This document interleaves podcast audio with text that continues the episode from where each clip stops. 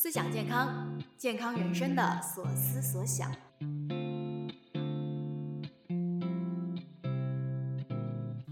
这里是 Health Crew 营养师团出品的思想健康，我们会展开说说各种健康话题。无论你有什么样的健康目标，或许可以带着一些关于生活方式的新认知，去到你想要的地方。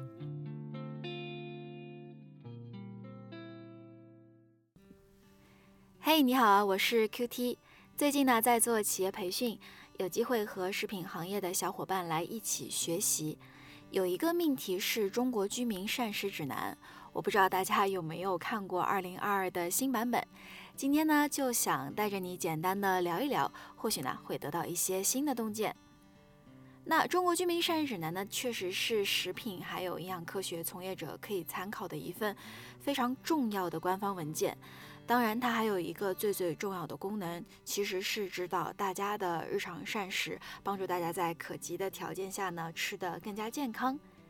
在培训之前呢，我有在社交网络上搜索过“中国居民膳食指南”这个关键词，哎，发现啊内容还挺多的。有的人说呢，照着上面给到的案例食谱吃了四周之后啊，竟然减重成功了。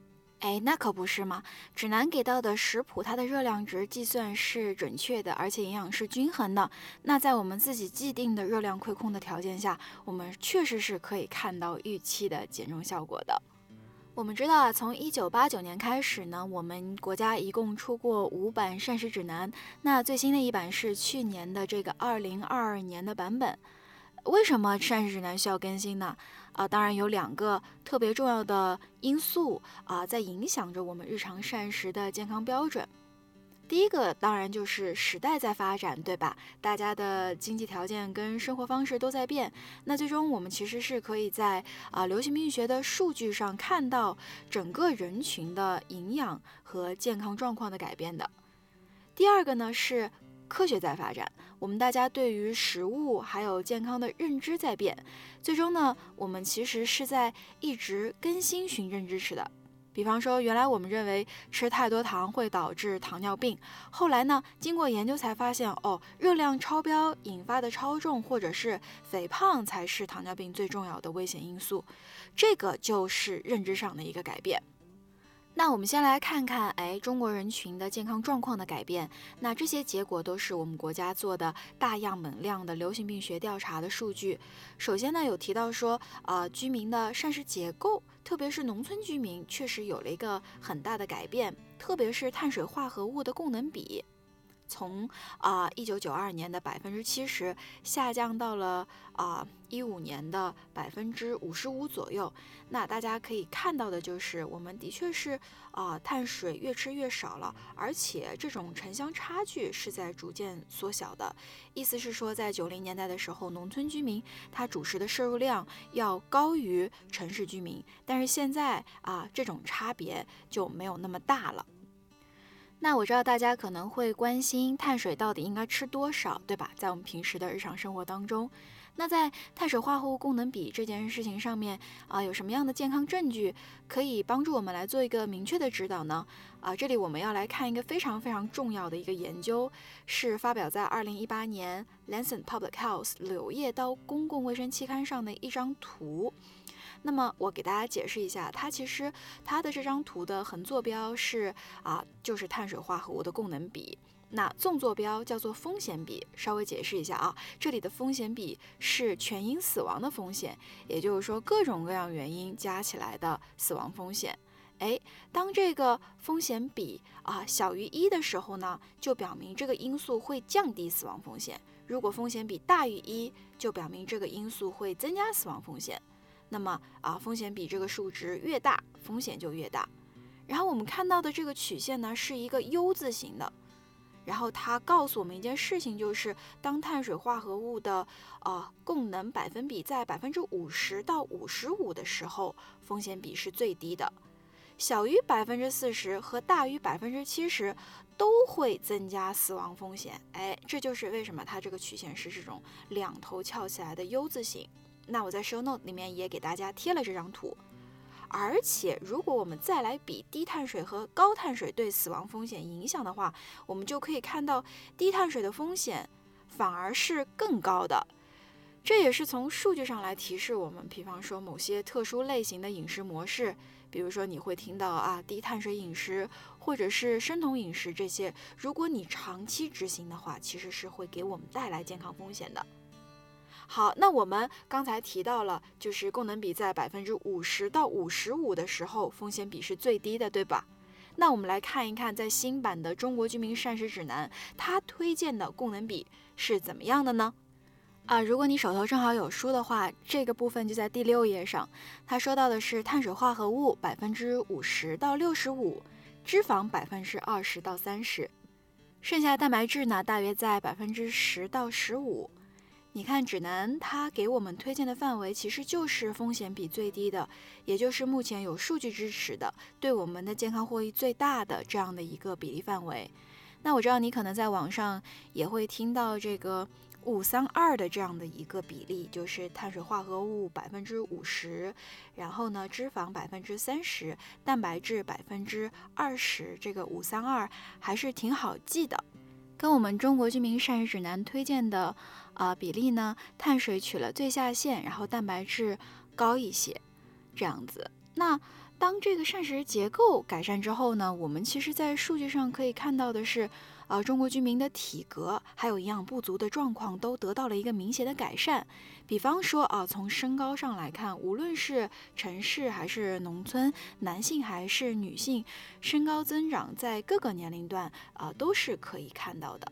儿童的生长迟缓率呢也是大大的降低了。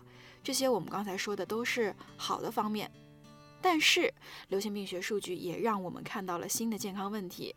大家应该能猜到，第一个健康问题其实就是超重和肥胖。如果我们把超重和肥胖加起来的话，超过百分之五十的成年男性体重都是属于正常范围之外的。我不知道有没有超过大家的想象啊，这个比例。那按照 WHO 和我们国家的标准呢，超重是指这个体脂指数 BMI 在二十四到二十八之间的。那如果超过二十八呢，就属于啊肥胖了。那我们都知道，肥胖会伴有多种代谢异常，比方说啊高血压、糖尿病啊心血管疾病这些疾病的一个共同危险因素都是肥胖。第二个健康问题呢，就是膳食相关的慢性病。像我们平时听到的，像糖尿病、高血压这些慢性疾病呢，因为跟膳食不平衡的相关性特别大，所以呢，我们把它们叫做膳食相关的慢性病，发病率呢都是上升的趋势。他就提到说，比方每十个人里面就有四个是糖尿病或者高血压。那如果我们再具体一点去看，到底是哪些膳食因素对这些疾病的发生发展影响是最大的呢？这里还是要看一个特别重要的研究，是来自二零一九年的《柳叶刀》杂志。它的研究对象呢是中国的成年居民，研究内容呢是不良的膳食因素对心血管代谢性疾病死亡的一个归因百分比。那这些不良因素有哪些呢？最高的三位啊是高钠摄入、低水果摄入和低水产摄入，其余的还有像低坚果摄入啊、低全谷物摄入、低蔬菜摄入等等。那在咨询的过程当中，我是知道有很多关注健康的用户，他对像是水果的态度就是负面的，因为大家开始了解到果糖相较于葡萄糖来说，那在代谢上的一些特点，比方说过量摄入的情况下，果糖在肝脏当中更加容易转化为甘油三酯，然后储存起来。那么基于这么样一个特性，的确是有畅销书，他提倡完全不吃水果。而且也真的有用户在日常生活当中完全不碰水果啊！我想说，真的是果糖这个名字的问题，因为果糖并不是特指水果里的糖，在现代饮食里面，果糖的大头也并不是在水果里面。其实葡萄糖和果糖是一个同分异构的单糖。那我们最熟悉的蔗糖就是一分子葡萄糖和一分子果糖形成的双糖。也就是说，只要吃含白砂糖的食物，其中一半就是果糖。那如果想要去避免果糖摄入过量的话，我们更应该限制的是添加糖和像果葡糖浆这样的东西。如果你因为果糖放弃水果的话，你丢掉了很多维生素啊、膳食纤维、植物化合物能够带来的益处。而且你看，研究已经告诉我们了，数据告诉我们了，低水果摄入是中国成年居民排在第二位的不良膳食因素。那如果你还是特别在意水果里的果糖的话呢，我建议你不要追求水果的甜度，水果越甜，通常呢果糖的含量就越高，因为果糖的甜度要比葡萄糖更高。比如像啊草莓啊、黑莓、树莓这样的莓类水果就是非常不错的一个选择。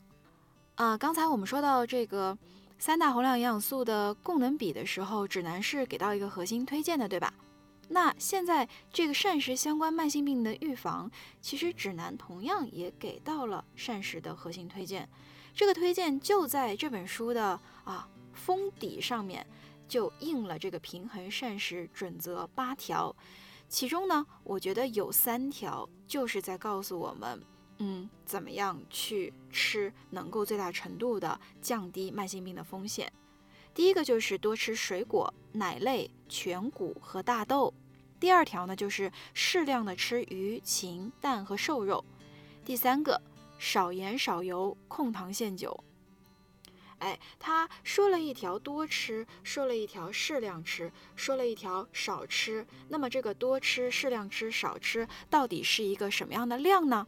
膳指南也是给了我们很明确的指导的，你可以在啊封面上看到平衡膳食宝塔。这个平衡膳食宝塔呢，你就可以找到食物大类的每日摄入总量啊。注意啊，这里面它推荐的每日摄入总量是可食用部分的这个生重。比方说，他说谷类两百克到三百克，那都是生重。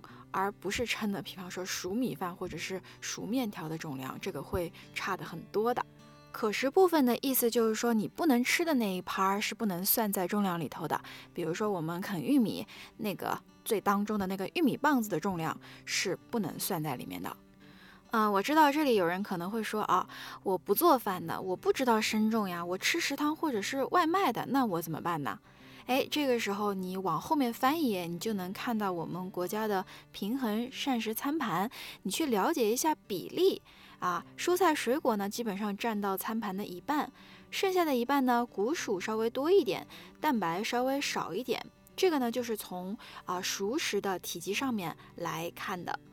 那说到我们国家的平衡膳食餐盘，我们还可以来。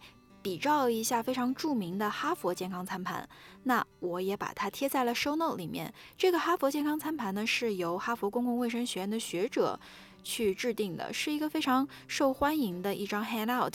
那大家可以比较一下，跟我们的平衡膳食餐盘像不像？有没有不一样的地方？我觉得总体还是非常啊非常像的，呃，就是除了把那个主食的这个部分啊稍微减少了一点，把蛋白的这个量呢稍微啊增加了一些。如果说对于怎么吃健康，你希望答案越简单越好的话，那我觉得这样的圆形餐盘法就非常的适合。哎，你先把这个结构去调整了，啊，大概率你会感受到一个比较明显的身体变化。那每一个大类，比如说主食怎么选啊，肉怎么选，我们再一步一步的去做。其实慢慢的，我们就是在引导一个啊健康的饮食模式。那关于健康饮食模式呢，新版的中国居民膳食指南是明确给出定义的。他说的第一个点是说，我们是针对健康结局来说的，这个健康结局是慢病预防，提高预期寿命。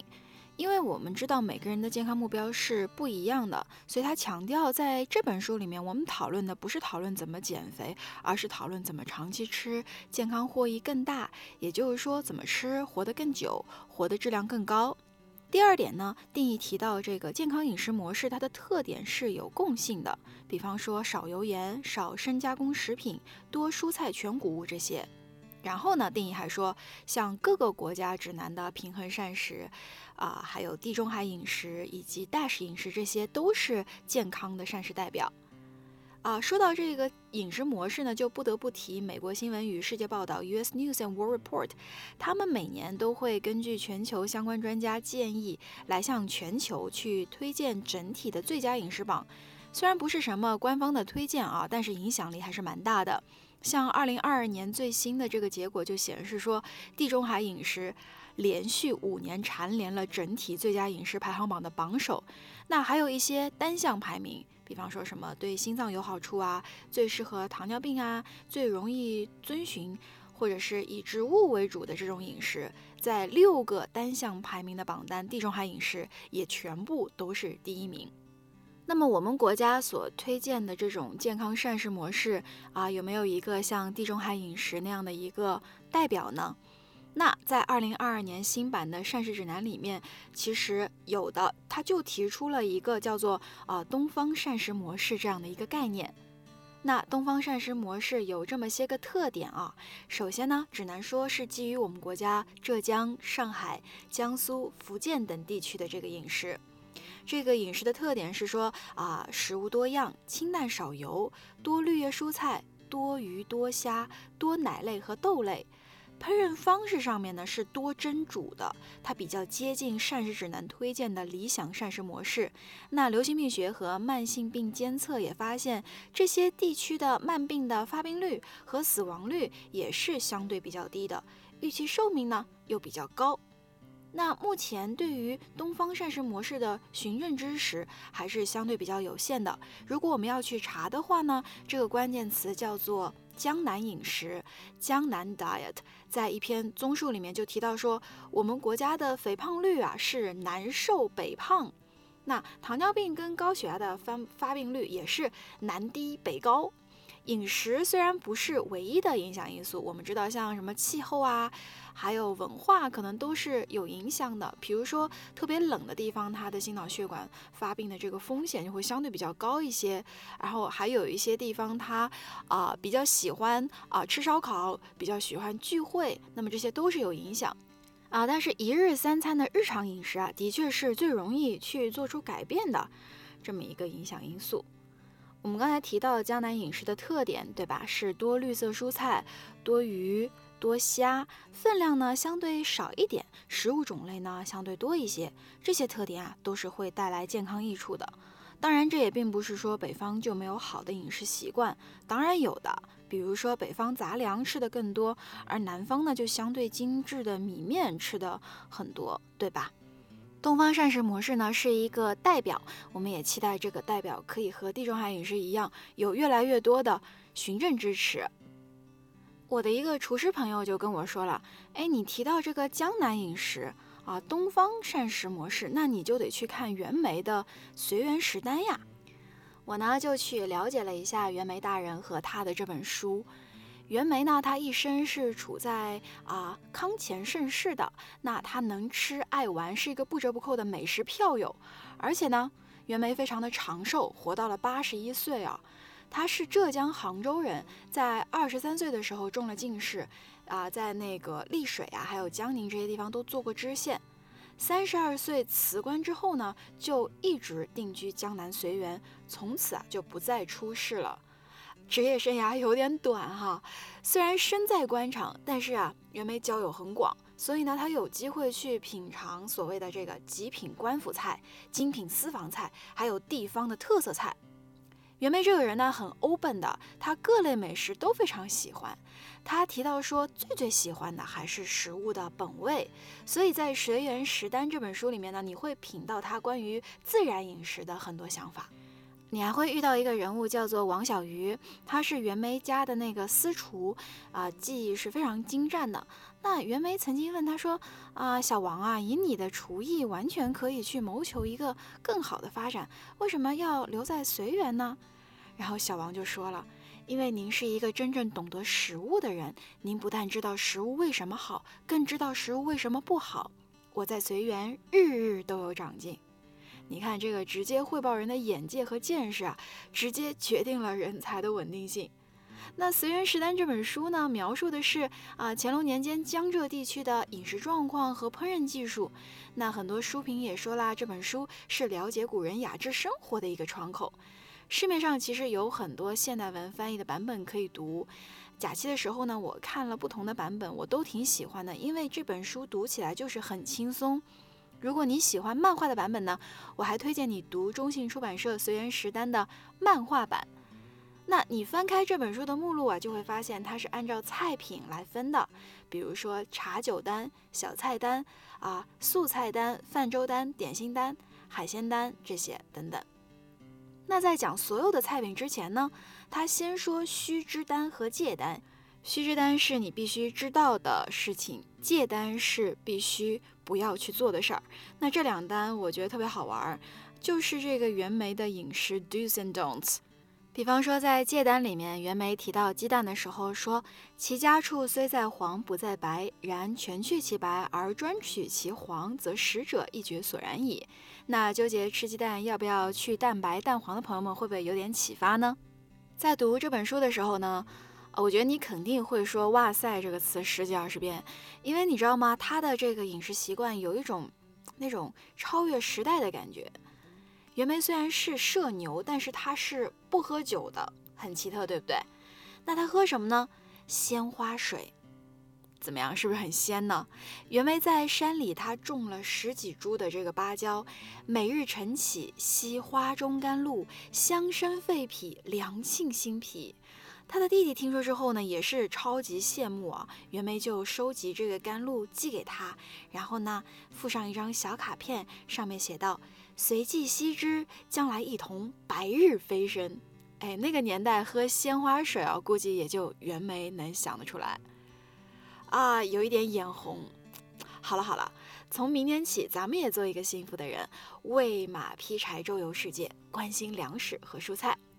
好，今天的这一期呢就到这里，我是 Q T，期待在评论区看到你的想法。另外呢，在单集详情页面也有我给到你的 Take Home Message。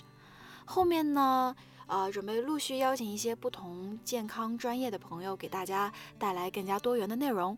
欢迎你订阅《思想健康》，推荐给家人和朋友，让他们知道你现在正在想着他们。我们下一期见哦。